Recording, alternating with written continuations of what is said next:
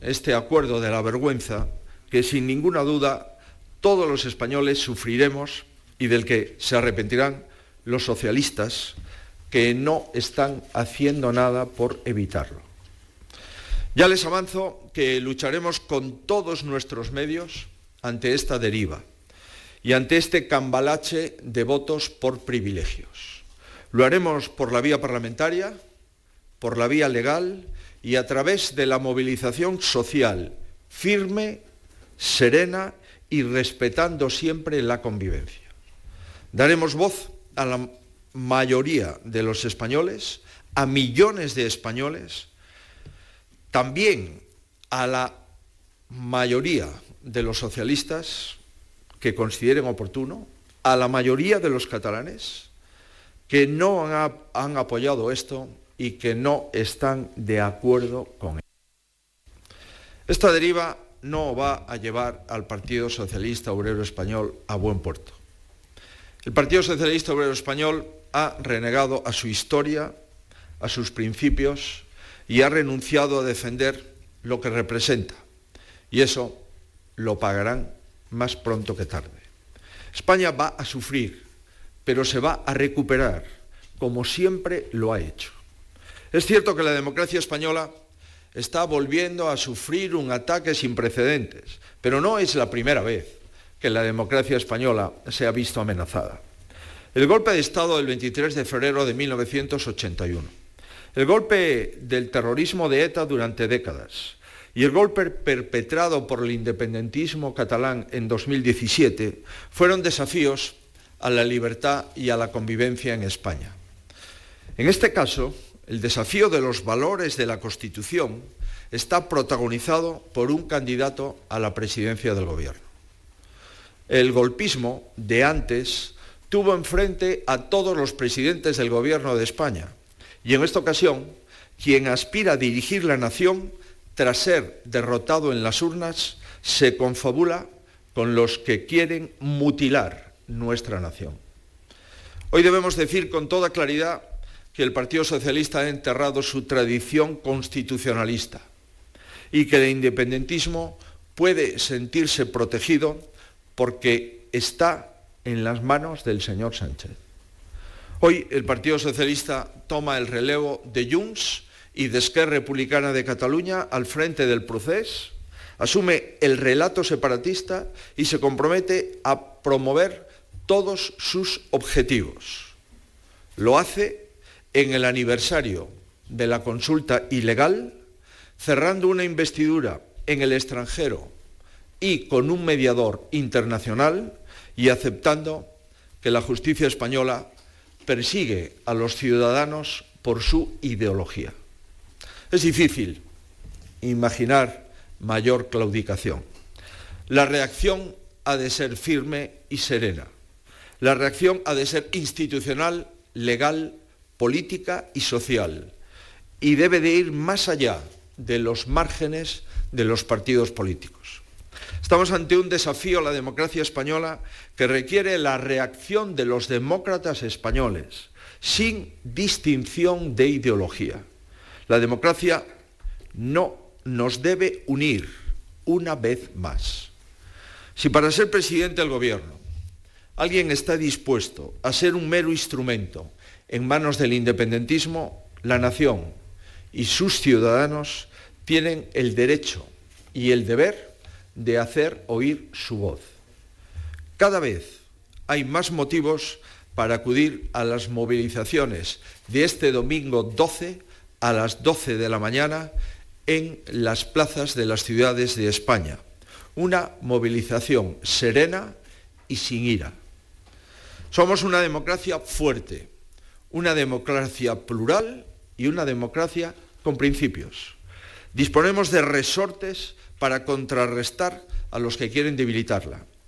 Los usaremos todos, con la máxima energía, y finalmente la democracia española prevalecerá. El independentismo y sus aliados quieren la resignación del pueblo español. No la van a tener, ni ahora ni nunca. Sánchez se ha rendido a las exigencias del independentismo. Los españoles pueden tener toda su confianza en que nosotros no nos vamos a rendir, no vamos a fallar a los ciudadanos de nuestro país, a todos los españoles. Muchísimas gracias. Esta ha sido la declaración institucional de Alberto Núñez Feijó, el líder de la oposición, el presidente del PP, que han escuchado ustedes en Canal Sur Radio y en Radio Andalucía Información. Hoy este tiempo de noticias, Andalucía a las 2, va más allá de su límite horario por el interés informativo de los acontecimientos que están pasando en este día. De acuerdo de la vergüenza, ha llegado a calificar Núñez Feijó en la sala de prensa de la calle Génova, el acuerdo, el pacto entre Junts y el Partido Socialista. Ha dicho también que van a utilizar todas las medidas legales, judiciales y las movilizaciones ciudadanas para frenar lo que se ha plasmado en el acuerdo. Y ha recordado que este próximo domingo, día 12 a las 12, el Partido Popular ha convocado manifestaciones, concentraciones en todas las capitales de provincia. Está también pendiente de comparecer la portavoz del Partido Socialista, de la Ejecutiva Federal del Partido Socialista, Pilar Alegría, y también para esta hora tenía prevista su comparecencia el líder de Vox, Santiago Abascal, algo de lo que más se subraya de las palabras del expresidente catalán, Carles Puigdemont, cuya comparecencia también hemos escuchado en este informativo, ha sido esta frase, está en catalán pero se entiende, ni asumen los delitos ni van a pedir perdón. Escúchenlo. Ni assumit que haguem comès cap delicte. No ens ha calgut demanar perdó. Mantenim la posició.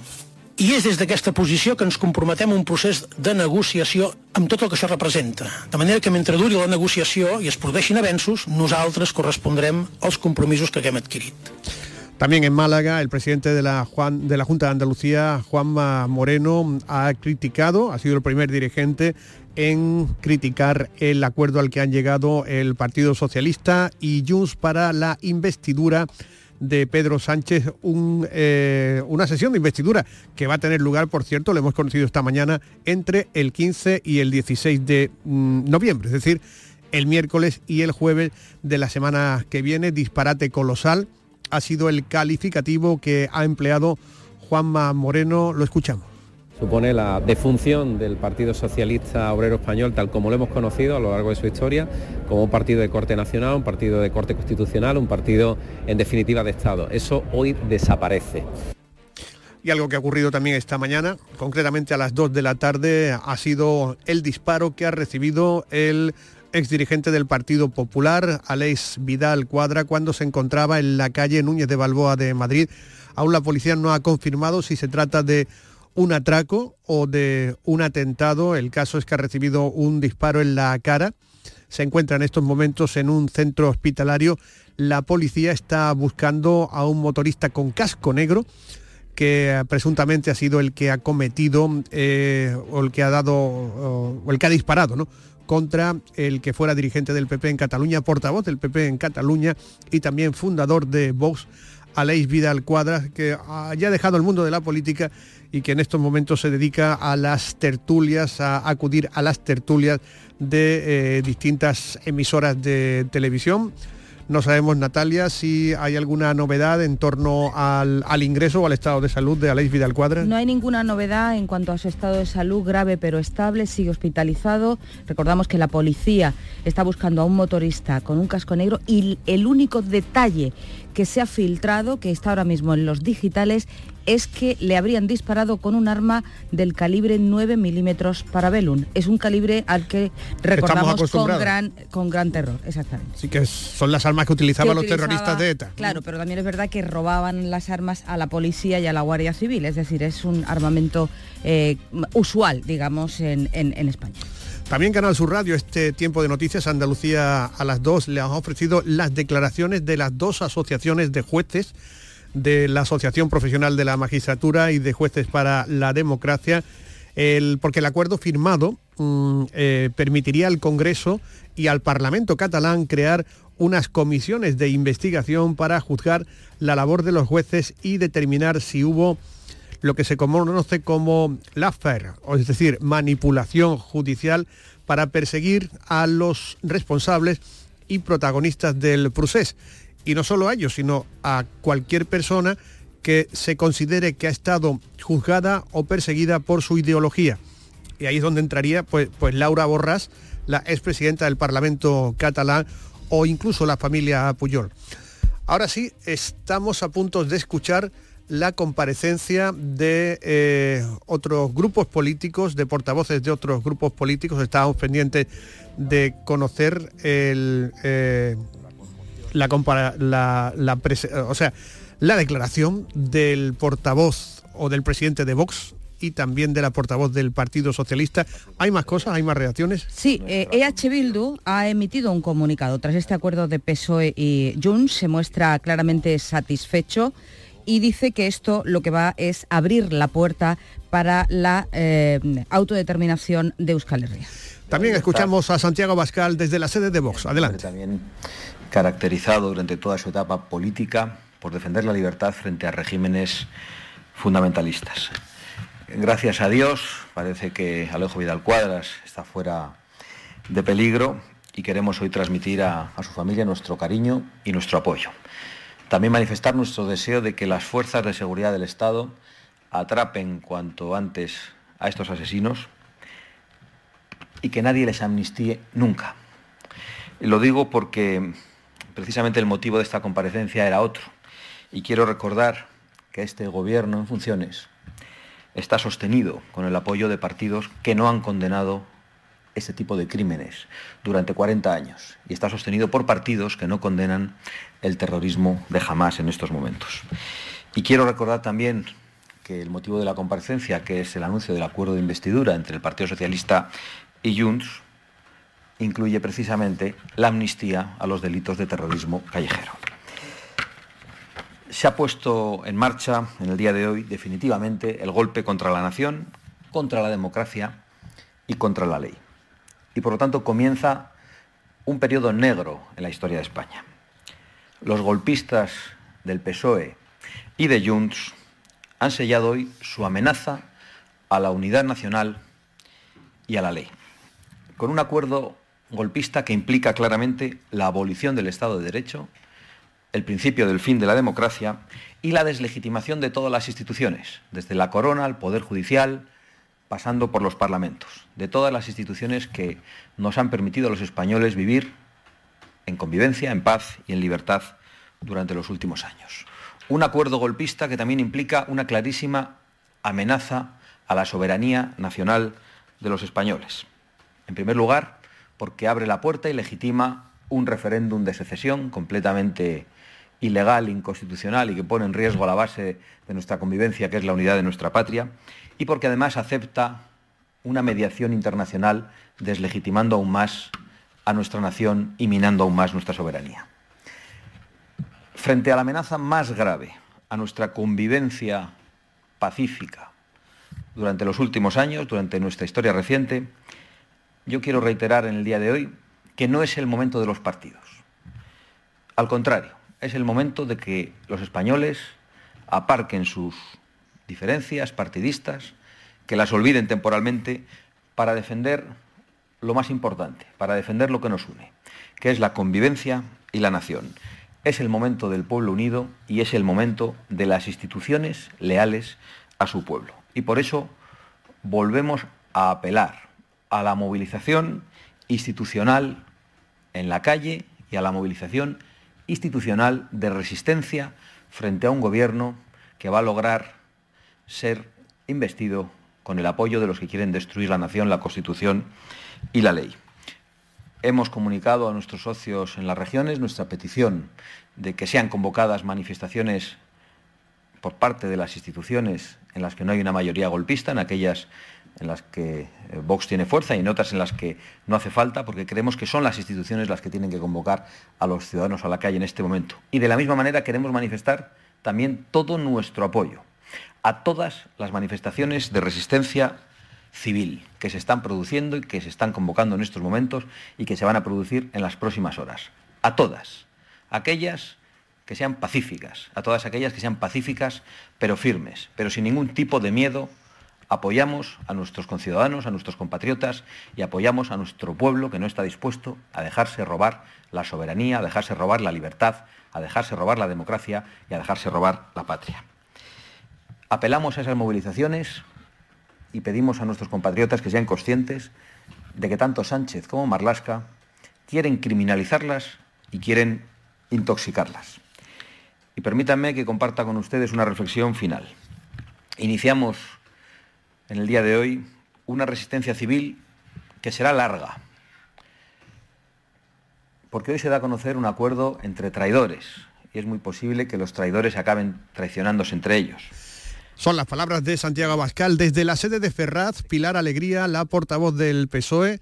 También comparece en estos momentos, la escuchamos en Canal Sur Radio a las 3 y 23. Titulado ante los ultras de dentro y de fuera de su partido. Y le exigimos que respete el resultado electoral, que respete al Parlamento y que cumpla con la Constitución. Si el señor Feijó quiere a España la mitad de lo que dice, debería abandonar la estrategia de mentiras y odio que tratan de envenenar la convivencia entre españoles. El señor Feijó se ha convertido en el profeta de un apocalipsis que nunca llega. Todos sus pronósticos oscuros sobre España fracasaron y los de hoy fracasarán también. Lo veremos todos. El futuro volverá a dar la razón al progreso y el señor Feijó será un triste recuerdo de un líder del Partido Popular que no estuvo a la altura. Somos conscientes que a la derecha y a la ultraderecha no aceptan la decisión que los españoles y las españolas trasladaron en las urnas. Y por eso les volvemos a reiterar que respeten los resultados, porque la democracia no es un cortijo que les pertenezca. La democracia es el bien más preciado que solo pertenece a la ciudadanía. El Partido Popular y Vox han utilizado sus pactos en las comunidades autónomas y también en muchos ayuntamientos para recortar los derechos de las mujeres, los derechos de los trabajadores y de los jóvenes. Unos pactos que han censurado la cultura y unos pactos que han llevado a las instituciones a machistas, a negocionistas, a homófobos y hasta franquistas. Y esta forma de hacer política, esta forma de entender la política, fracasó el 23 de julio. El señor Feijó es el responsable de haber rendido su partido a la ultraderecha y que el Partido Popular esté siendo devorado por los ultras de dentro y de fuera de su partido. Hoy estamos más cerca de tener un gobierno de progreso y convivencia para este país. La España real, la España de hoy, es una España plural y diversa, que está reconocida en los 350 diputados y diputadas que conformamos el Congreso de los Diputados. Y es ahí donde reside la soberanía nacional. Es ahí donde, aplicando la mayoría democrática, se aprueban las leyes. Y por eso, una vez más, le pedimos al señor Feijó que respete el resultado de las elecciones del pasado 23 de julio, que respete la voluntad de, las mayoría, de la mayoría de los españoles que fue expresada en las urnas, que respete la democracia y que respete las decisiones del Parlamento español y, por tanto, que respete la Constitución. Bueno, pues Pilar Alegría, cargando. Son las palabras de Pilar Alegría que no ha comentado el acuerdo al que han llegado, el acuerdo alcanzado entre su partido y eh, Junts, el partido de Puigdemont, eso ya lo ha hecho el, el número 3 del Partido Socialista desde Bruselas, Sancho, eh, Santos Cerdán. Les comentábamos que hemos hablado con las asociaciones de jueces, las dos asociaciones de jueces eh, más importantes de España, Jueces para la Democracia, Progresista y la Asociación Profesional de la Magistratura, porque en el acuerdo firmado se podría permitir el juicio a las decisiones judiciales. Ha hablado con ellos Javier Ronda.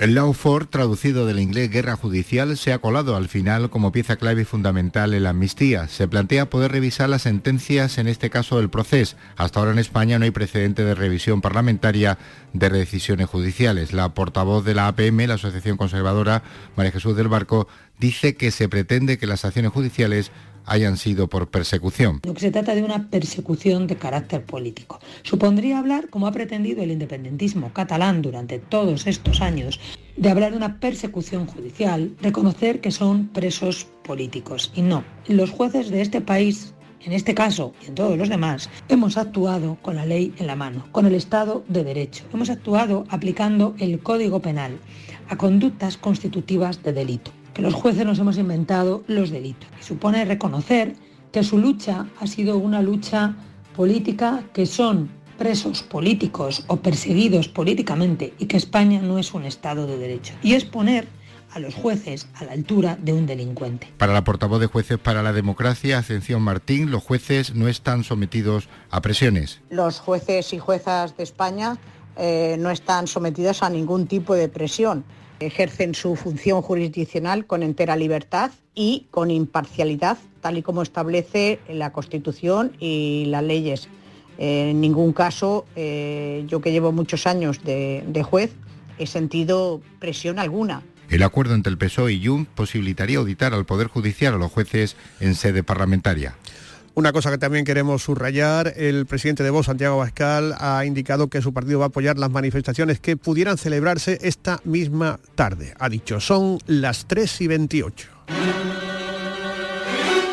Es 9 de noviembre, el día del pacto de la amnistía. Como han escuchado, no ha sido casual que el acuerdo entre el PSOE y Puigdemont se haya firmado en el aniversario de aquella primera consulta o simulacro que convocó Artur Mas. Pero es que el 9 de noviembre también ha sido pródigo en otros acontecimientos.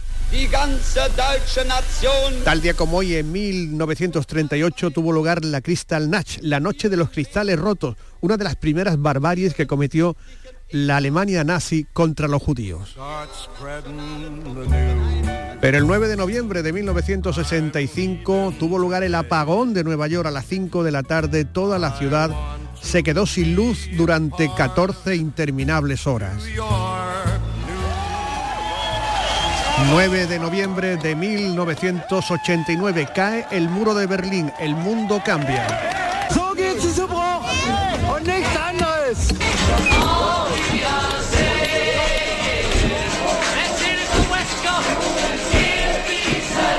9 de noviembre de 2014, la consulta en Cataluña, 9 de noviembre de 2023. Hoy se acuerda la ley de la amnistía.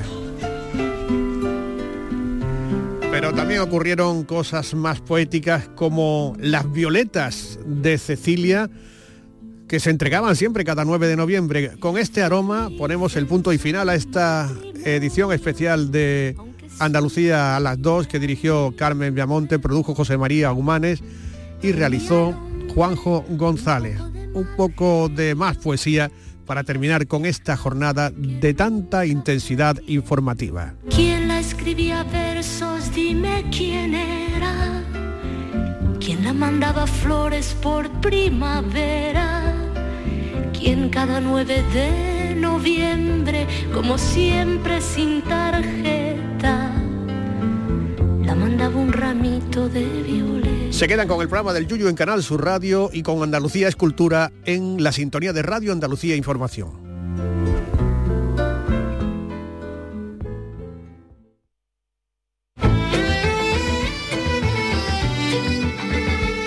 Andalucía Escultura con Maite Chacón. Radio Andalucía Información.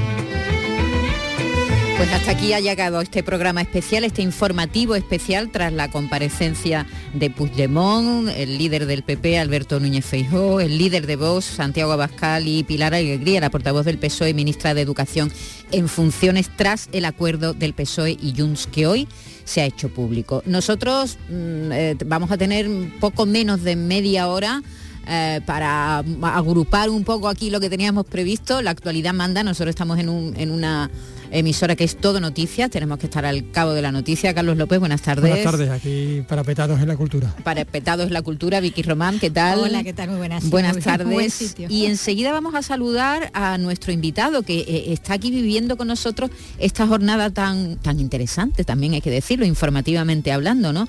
Enseguida vamos a hablar con Juan Pedro Delgado, editor de Fila 7.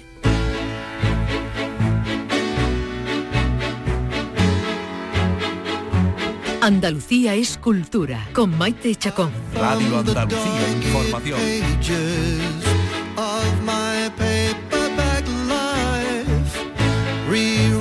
confusing passages that never Fila 7 es una revista en papel de crítica de cine, de series, de cultura audiovisual, que nació con una periodicidad mensual hace 25 años en Sevilla y, oh, milagro, todavía se mantiene. Juan Pedro Delgado, buenas tardes. Eh, muy buenas tardes. Eh, pues sí, se mantiene y, efectivamente es, es un, es un milagro, ¿no? Eh, es también una aventura los que, los que la hacemos. Nos lo tomamos como una aventura, como un gran reto y bueno, eh, si podemos vamos a seguir eh, editándola muchísimos años más. Porque estaba usted eh, hace 25 años en el número uno o en el número cero. En el número cero, correcto. Yo soy uno de los fundadores y empezó siendo una revistita de, de cuatro páginas. El primer año fue de cuatro páginas. Luego pasó a ocho, luego a 16, de ahí 24, 32 páginas. Empezamos aquí en Sevilla y de Sevilla pues nos extendimos a toda Andalucía inicialmente, ¿no? Y luego ya a toda España. Ahora se publica cada tres meses, antes era mensual y ahora ya pues eh, habéis espaciado un poco la periodicidad, se puede adquirir por, por suscripción y desde marzo del 2022 cada revista incluye un monográfico especial sobre grandes géneros y directores y, y historia del cine, diremos, ¿no? Y los tenemos aquí delante, Carlos Vicky. clásicos, Son. Sí, sí, sí. preciosos, nos ha encantado. Mm, sí, bueno, ahora tenemos el de, yo tengo el de John Ford. Venga, Sí, mira, yo y tengo el de tú cine tienes el de cine mudo y yo tengo el de aventuras. el de aventuras. A ver, ¿cómo, cómo organizáis estos monográficos? Eh, ¿Quiénes son las firmas? Cuéntanos. Sí, vamos a ver. eh, actualmente es una revista eh, que sale trimestralmente, normalmente en los meses de marzo, junio, septiembre y diciembre. En el caso del número de diciembre lo estamos cerrando ya porque vamos a llevar también un poquito de información y una eh, contraportada de, precisamente del Festival de Sevilla que empieza el día 23 y por tanto vamos a, sacar un poco antes el, el, pues este nuevo monográfico ¿no? que estará dedicado a Frank Capra. Mm, qué bonito, qué bello es vivir. Qué bello es vivir, efectivamente. No podía ser de otra manera. Qué bello es leer de cine. Y luego hay, hay colaboradores por, por, toda, por toda España, ¿no? Son, generalmente son otros periodistas, son profesores de universidad que enseñan, que enseñan cine, comunicación, ¿no? Por ejemplo, Ana María Marco, Marian Vizcaíno, Ana Sánchez, Alberto Fijo, que es sevillano y es el director, aunque vive en Madrid, Gema Pérez, Ruth Delgado, eh, Juan Antonio Moreno, que es, un, que es una persona que sabe muchísimo de cortos y es quien se dedica a la, a la sesión de cortos que tenemos en, en, la, en la revista y también en la, en la página web. ¿no? Bueno, eh, se abren normalmente con, con la actualidad, ¿no? Con, con el Correcto. cine más actual, porque bueno, ahí tenemos los estrenos, están las críticas también. Hay apartado incluso de series, creo, ¿no? Que también le Correcto. estáis dedicando atención. Y, y luego ya eh, comienza lo que es el monográfico, ¿no? Ese despliegue eh, centrado, pues claro, en los clásicos, ¿no? Porque Exacto. los clásicos, eso sí que no tienen periodicidad, eso sí que resultan totalmente atemporales, ¿no? Correcto, por eso, por eso ahora eh, los números son monográficos porque de este modo eh, conseguimos que nuestros lectores e incluso potenciales y futuros lectores se puedan incorporar a este, a este barco de papel en cualquier momento. ¿no? Hasta ahora llevamos siete monográficos editados, están todos numerados, del 1 al 7. El de Frank Capra llevará el número 8 y por tanto nos está pasando que desde que cuando hay gente que se entera, a lo mejor compra uno, compra dos, los ve, le, le gusta, y dice, bueno, pues voy, voy a hacer esta colección, voy a comprar el resto de, de monográficos, ¿no? Y, y de alguna forma, pues esto nos permite también a nosotros sostenernos, sostener este, este proyecto cultural, ¿no? Porque publicidad tenéis poquito, ¿no? Muy poca publicidad, sí, Alguna, pero poca muy- y además muy de centros de formación veo, ¿no? Es más, Sí, ha muy habido, educativa. sí, de, de una marca de bebida, Coca-Cola, eh, sí, porque bueno, yo creo que eh, mm, la publicidad está complicada para, Para para, Para todo el mundo, ¿no? Y en especial para los medios en papel, ¿no? Porque, bueno, porque así, pues así está el mercado publicitario, ¿no? Y lógicamente nosotros, a nosotros también nos afecta. Juan Pedro, a ver, mencionaba Vicky la, la serie, tratáis la serie, también tratáis otros tipos de formatos, las web series o Sí, web series y series sí. Lo que pasa web series menos porque cine que, que rodado con, con móviles, hay de hecho... Sí, algo también, pero menos, menos, porque también somos un, un equipo corto y No y- y llegamos a claro. todo, no No llegamos llega a todo. Eh, vamos, bastante que tenemos una persona que se dedica a los cortos, varios que hacen series, pero la cantidad de, de estrenos, tanto en plataformas como, como en cine. Es inabarcable ahora es mismo. inabarcable, es inabarcable. Y bueno, nosotros somos un medio pequeñito. Yo creo que ni los grandes medios llegan tampoco a, todo, a todos los estrenos. No, hay que, hay, que, hay que elegir. El periodismo no es otra cosa también que decidir qué se cuenta, ¿no? En cada momento, entre todo lo que hay, tú eliges y destacas lo que se cuenta. Eh, Pero les quiero decir a los oyentes, porque seguramente entre nuestros oyentes habrá muchos aficionados al cine, aquí hablamos muchísimo de cine, que ah, ya hay siete, siete monográficos, el primero de cine negro, el segundo de Hitchcock, el Screenball Comedy, que es, es la comedia loca, ¿no? Es la, es la Efectivamente. comedia loca de los años 40, ¿no? Efectivamente, 30, sí, 40. 30, 40, maravillosas películas de, de historias de amor ahí locos, ¿no? El western, John Ford, que es el 5 que tenemos aquí, Grandes Maestros del Cine Mudo, que también es una edición muy bonita, con, con una portada en las blanco y negro. están Sí, sí. y- Y el cine de aventuras, que es el, el- el monográfico número 7, que se puede comprar como un paquete, ¿no? Sí, Juan sí, Pedro a través también, de ¿no? nuestra web o se puede pedir en una en cualquier librería de España, se puede pedir y traen todos y, y se compra sin ningún problema. ¿no? Mm. Ahí también he visto, por lo menos en este número de, de John Ford, una sección eh, donde se abordan los libros que se han escrito sobre, bueno, en este caso el protagonista sobre John Ford, ¿no? Que, que es muy curioso que queda ahí muy bien, ¿no? Desde el que escribió Bodanovi a- hasta lo de Torres Dulce, ¿no? Por ejemplo, ¿no? Efectivamente, efectivamente. De hecho, desde los inicios de nuestra revista, eh, vamos, casi desde el primer o segundo número, eh, reseñamos un libro de cine. Mm, Hay varios. Siempre, siempre. Y aquí en esto, pues efectivamente... Es que se ha eh, escrito el- mucho de John Ford. el- el- y el libro en este caso pues está relacionado con, con el género, con el director que... Claro, que queda multidisciplinar, quiero decir entonces la, la revista, porque ella es cine también eh, en literatura, ¿no? Que sobre ha cine, sobre literatura cine. sobre cine. Sí, sí. Cine decíamos del que era un, un- un milagro, ¿no? Que, que un- una revista de papel sobreviva a 25 años. Hay que recordar que Calle de Cinema pues es de 1951. Y es verdad que la- las revistas de cine, la- en, en general las revistas especializadas, eh, para los, los que, amantes de- del, del género, de lo que se habla, ¿no? En la revista eh, son muy coleccionables, Claro, ¿no? Es decir, que, que gusta tener colecciones enteras y, y hay gente que tiene calle de cinema desde los Sí, años es muy- 50. sí, sí, el aficionado es muy fiel. Sí, sí, sí, son Sí, afic- y gusta, gusta conservarlo, gusta tenerlo. Ah. Y, y bueno, y, y hoy en día más que nunca, que es, es todo online, que es todo digital, yo creo que, eh, que viene bien, hace falta eh, dar un paso, un pequeño paso atrás, sin, sin quitar lo digital, y, e incorporar eh, otra vez el papel, los libros, los libros en papel, las revistas, por supuesto, los periódicos, ¿por qué no? Aunque los periódicos lo están pasando todavía, todavía peor. Porque tanta, tanta hiperconexión que tenemos, me parece que, que nos hace que, que todos nos despistemos un poquito, ¿no? Sobre, sobre el día a día, sobre la realidad, ¿no? El estar tan, el- tanta conexión que hay, ¿no? De hecho, vamos, hoy hay una de las noticias que han salido también por estos, que a los niños, que es- no es bueno darle los móviles hasta los 16 años, ¿no? Está ya en esa tendencia. Sí, se ¿no? está planteando. Ahora mismo hay un debate muy importante en la, en la, en la comunidad educativa y, en- y- y con los padres, ¿no? De si nos hemos adelantado, los padres que hemos tenido niños antes, nos hemos adelantado mucho en darle los móviles más Es que chiquititos. somos la, somos la primera. Claro, es- estamos experimentando, Estamos, somos- somos la barrera. somos como, co- como experimentado con los rata- niños. ratas de laboratorio. Claro. Nosotros están haciendo Hemos experimentado con los niños, que es peor. Sí, nosotros y, lo- y nuestros niños también. Pero para que eso pase, eh, Juan Pedro, creo, me da la sensación de que tiene que tienes que especializarte, ¿verdad?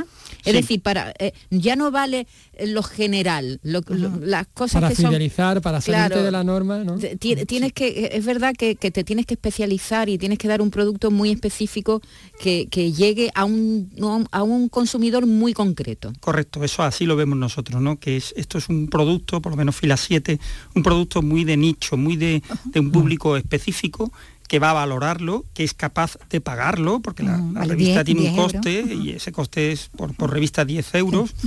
No sé si se puede decir que es barato o es caro, no lo sé, lo puede ver cada, cada Eso es muy relativo. Cada, Es muy tres relativo, meses, cada tres meses. No es, Y cada tres o sea, meses. Se la da una periodicidad. La suscripción pues vale 38 euros al año, eh, pero Mm, bueno, es, que es difícil ¿no? precisar eso, pero efectivamente eh, es un producto de, nicho, de, para un público especializado que valora estas cosas, que valora la calidad, ¿no? Mm.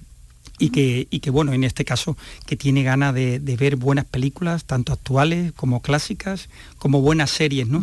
Y que necesita de un, en este caso, de un soporte que le oriente un poco ante tanta avalancha de contenidos, de series que sí, que hay muchísimas que son muy buenas, pero bueno, no se puede, no tenemos tiempo para ver todo el cine, toda la... palabra que te gusta tanto a ti. Esa que tú odias mucho. Tardocapitalismo. No. Cuando estamos hablando de recomendaciones, tú siempre dices que hay una palabra que no te gusta mucho. Prescriptores. Ah, prescriptores. que no te... prescriptor, recomendador, yo qué sé. prescriptores. Es una palabra... Es que prescriptor, es que viene del... De, sí, es que sí, ¿no? Viene del prescriptor eh, anglosajón. Porque, porque, de hecho también eh, nos vamos a, ver estos días próximamente cuando comience el, el, Monkey, ¿no? El Monkey, ah, que son los Music Supervisor Prescriptor Ahí no te quejas tú, con el no que son tus amiguitos, no, me quejo por lo que sea, efectivamente. Que decía antes que, claro, que está bien, ¿no? El, central no focalizar entre tanto, tanto como hay. Y, pero que, creo que os debe de costar trabajo incluso cuando tenéis que hacer estos monográficos seleccionar. Elegir, elegir. ¿A qué películas, cuáles destacamos, no? Porque sí, sí efectivamente, porque hay directores eh, que tienen una filmografía muy amplia, muy potente Quizá nos ha resultado este último que estamos haciendo ahora de Frank Capra, porque hombre, Frank Capra tiene una buena filmografía, pero pero verdaderamente las grandes suyas son cinco o seis, ¿no? y las demás, bueno, están bien, pero y es bueno rescatarlas y se pueden ver, mm. pero bueno, quizás eh, es un director que nos ha sido más fácil elegir, ¿no? ¿Y qué tirada tenéis? Porque estábamos hablando aquí de, de, la calidad, de la calidad de los textos, de la calidad de la, de la edición, pero ¿qué tirada tenéis? Actualmente eh, la, tirada se ajusta un poquito a la demanda, que, tenemos actualmente, que es de mil ejemplares. Actualmente tiramos mil ejemplares de los que más o menos por suscripción pues se van unos 500, un poquito más, y el resto está ahí esperando a que lleguen a esos nuevos suscriptores, esos compradores, para, para ir participando en esta gran familia de, cine, de aficionados al cine, eh, que es fila 7, ¿no? y, luego, por supuesto, cuando haya, se incorpore más gente, pues no habrá ningún inconveniente en aumentar la tirada, ¿no? O tengamos la opción de, de, aumentar tirada por porque tengamos patrocinio o más anunciantes. ¿no? ayer compré una entrada online de un, para ver una película y me acordé de vosotros y compré la fila 7. Dicen que es la mejor, ¿no? Sí, por, lo, menos, antes. Sí, por lo menos antes, eh, cuando, nosotros le, cuando nosotros le pusimos el nombre en el equipo inicial, eh, se puso el nombre de fila 7 porque se decía que era la fila de los críticos. Quizá porque las salas a donde acudían los críticos debían tener a lo mejor unas, 15, unas 15 filas y en las 7, más o menos, en las 7 era donde mejor se veía mm. la película, ¿no? Sí, pero era una gran sala con la pantalla grande, en las 7 está, demasiado cerca.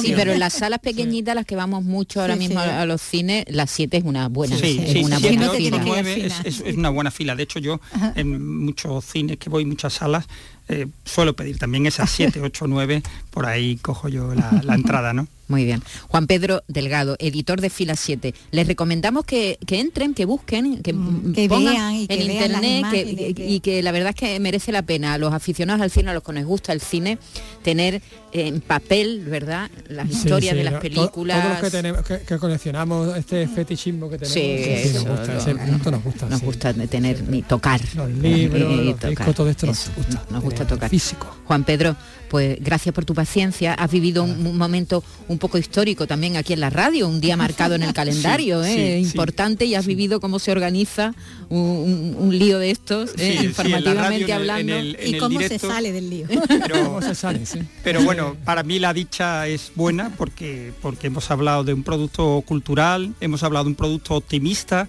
que se, que se resiste a morir, que aguanta 25 años en papel y que queremos para aguantar, por supuesto, otros 25 años o los que haga falta, ¿no? Y además hablar, pues eso, de, cine, de la serie, que es lo que, siempre es una cosa por cultural cierto, magnífica. Antes, antes de que te vayas, Juan, empezó hablando tú de usted y ya fíjate lo rápido que cojo confianza. Ya esto, esto no puede ser. Juan, Pedro, recomiéndanos algo, una serie, una película, algo que hayas visto últimamente. Eh, vamos a ver, pues eh, de películas y de series, vamos a ver. Yo series veo ahora menos, ¿no? La que me gustó mucho, ahora no me acuerdo del, nombre, Chernóbil, sí. Ah, Chernóbil me gustó mucho. Es una obra de arte. Ocho es una obra de arte. Ah, que, disfrute. El capítulo, el capítulo 2 es la, la, peli de terror más bestia que he visto yo siempre. Impresionante serie, muy buena recomendación. Fantástica, Sí. sí.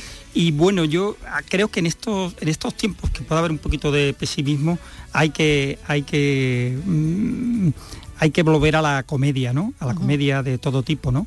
Eh, y, bueno, recientemente pues pude, pude, ver con unos amigos un clásico de la Scribble Comedy, como es de ya tardío, como es ¿Qué me pasa, doctor? Nos reímos mucho. Con Bárbara Streisand. Qué maravilla en San Francisco. ¿eh? En San Francisco ahí con las... Con, San Francisco de cine que se puso tan, de, moda, ¿verdad? Sí, con el tranvía y las cuestas. Es una, una maravilla de película que por cierto Bárbara Streisand ha escrito su autobiografía y, me la voy a comprar también porque no hay cosa que me guste más que un cotilleo de, de Hollywood. Pero por favor, eso es imbatible. Muchas gracias, Juan Pedro. Pues Un abrazo. Ya saben, fila 7, acérquense.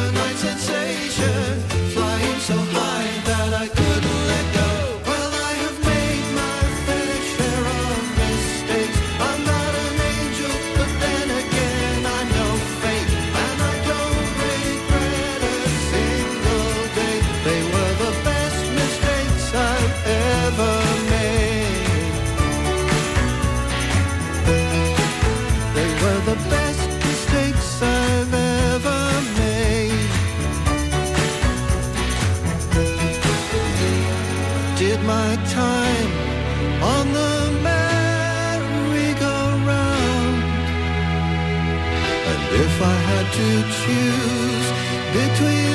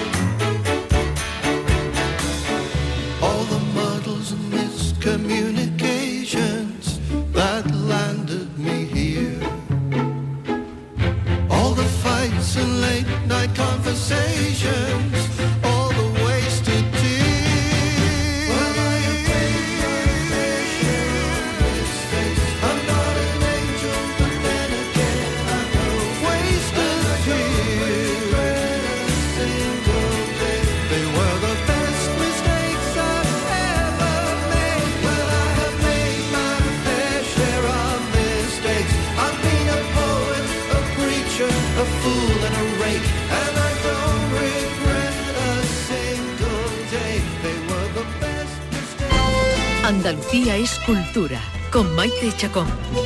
Radio Andalucía Información.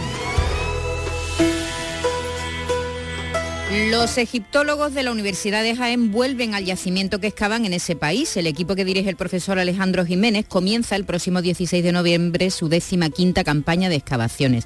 En esta ocasión se van a centrar en dos ámbitos completamente diferentes y van a estar seis semanas. César Domínguez. Por un lado se seguirá excavando la tumba del gobernador Saremput I. Se sigue buscando su enterramiento en un pozo cercano al que documentaron el año pasado y en el que esperaban encontrar su momia. No fue así. La habían trasladado, pero no pierde la esperanza de encontrar ese enterramiento del 2000 antes de nuestra era, como ha explicado a Canal Sur Radio el egiptólogo Alejandro Jiménez. Si allí o no nos da exactamente igual, en el sentido de que primero confirmar si tuvo enterrado alguna vez. Si no lo saquearon, pues sería eh, la lotería. Y si está saqueado, pues bueno, mm, nos confirma que fue enterrado allí y ahora ya tendríamos que empezar a devanarnos los sesos para tratar de explicar por qué se enterró allí. Esta campaña también abarca otra excavación, una tumba rodeada por 30.000 metros cuadrados de desierto y envuelta en misterio de momento. Eh, estábamos buscando tumba y nos ha salido otra cosa diferente que nos puedo adelantar, pero que si todo va bien lo conoceremos antes de Navidad. Vamos hasta un espeleólogo, no digo más. A ver qué nos cuenta Alejandro Jiménez a su vuelta el 23 de diciembre. Su equipo lo componen 16 investigadores de distintas disciplinas pertenecientes a cuatro universidades.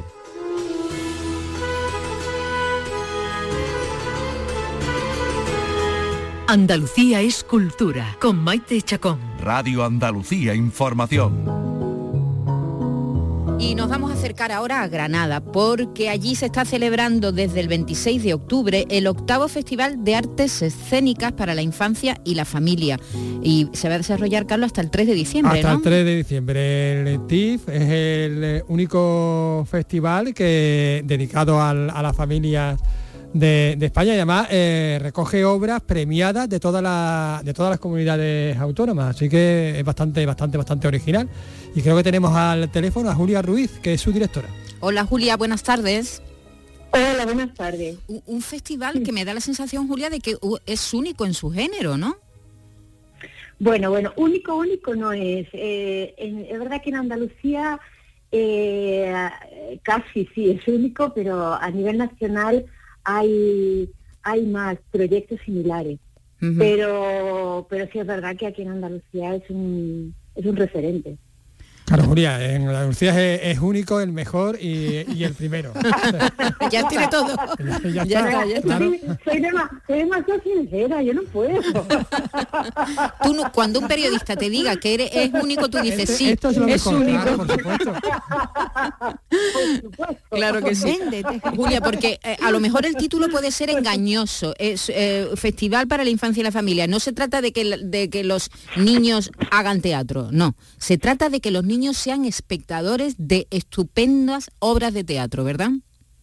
Sí, eso es. Eh, tenemos mm, varias mm, como patas, ¿no? El, el- el festival, hay una que es la parte escolar, que hacemos muchas funciones escolares durante desde la temporalidad que habéis dicho, desde finales de octubre a primero de diciembre, y luego hacemos funciones familiares, porque creemos que es muy importante que, que la familia juntita vaya al teatro, vaya a esos espacios públicos, esos espacios de relación, ¿no? Y, y- y que, lo- y que lo vivan, que lo vivan y lo respiren juntitos.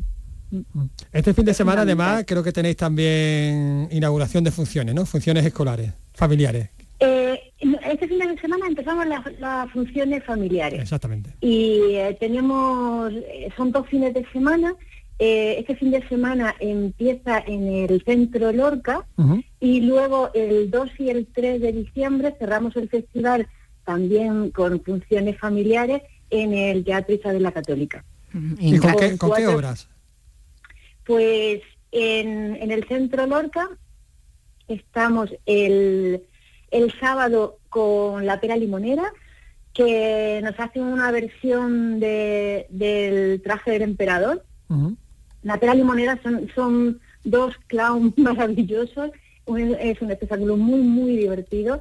Y, y bueno, por supuesto está todo el mundo invitado. El domingo eh, nos centramos en un poquito en los más pequeños. Y entonces viene de Murcia, viene Silfo Teatro y nos trae una obra que se llama Chatunga, porque es una mezcla de chatarra y jungla, es la palabra. Y eh, hacen un, como una especie de jungla de, de animales que están construidos todos con chatarra, pero son maravillosos, es, son, son espectaculares verlo. Y luego, bueno, cómo manipulan y la historia que cuentan. Hay que recordar que, que, en España hay muy buenas compañías que hacen teatro para los más pequeños. o sea, tienen un, un, un, nivel, un y- y- nivel. Y, en Granada también, específicamente en Granada también. Sí, sí, siempre muy llamado la atención, porque íbamos por, bueno, yo tengo una compañía y durante muchos años cuando iba a los festivales todo el mundo te preguntaba qué pasa en Granada, ¿no? ¿Qué, qué pasa en Granada? Que hay tanto y, y tan bueno, ¿no? Y yo creo que también por esa razón también Granada se merecía ser la sede de este, de este festival. Claro que sí. Pues Julia Pero, Ruiz, bueno, ya- y- sí, sí, es que nos eh, tenemos, nos tenemos pero- casi ya que ir. Cuéntanos. Perfecto. Nada, decir que, que en diciembre tenemos a, a, a Marquelini, que es una compañía que es y, y es un teatro sin texto, también muy visual y también para desde muy pequeños. Y cerramos con un concierto muy espectacular con, con la compañía Yo Soy Ratón. Muy Así bien. que nada, animo a todo el mundo a que vaya. Estupendo, Julia. Un abrazo. Muchas gracias por atendernos. Julia Ruiz, directora Muchas del gracias. TIF, este festival, el octavo, la octava edición del Festival de Artes Escénicas para la Infancia y la Familia, para, venga, Muchísimas potenciar a gracias. lo- a lo- a lo fu- al futuro público del teatro. Un abrazo, muchas gracias. Un abrazo a vosotros, gracias.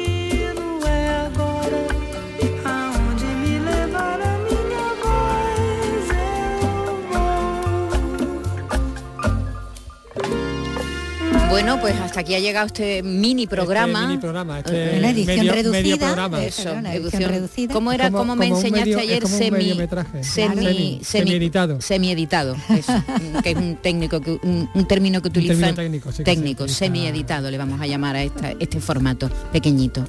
Eh, que, que nada, que mañana nos, nos oímos a la misma hora, a las 3 de la Con tarde. una versión extendida. Con extendida, Eh, sí. version, extend version. Exactamente. Bueno, yo con una versión normal ya me conformo. La extendida viene muy grande. Miguel Alba, gracias la realización y Raimundo Angosto la producción, Carlos López, Vicky Román, hasta mañana a todos, adiós, adiós, adiós.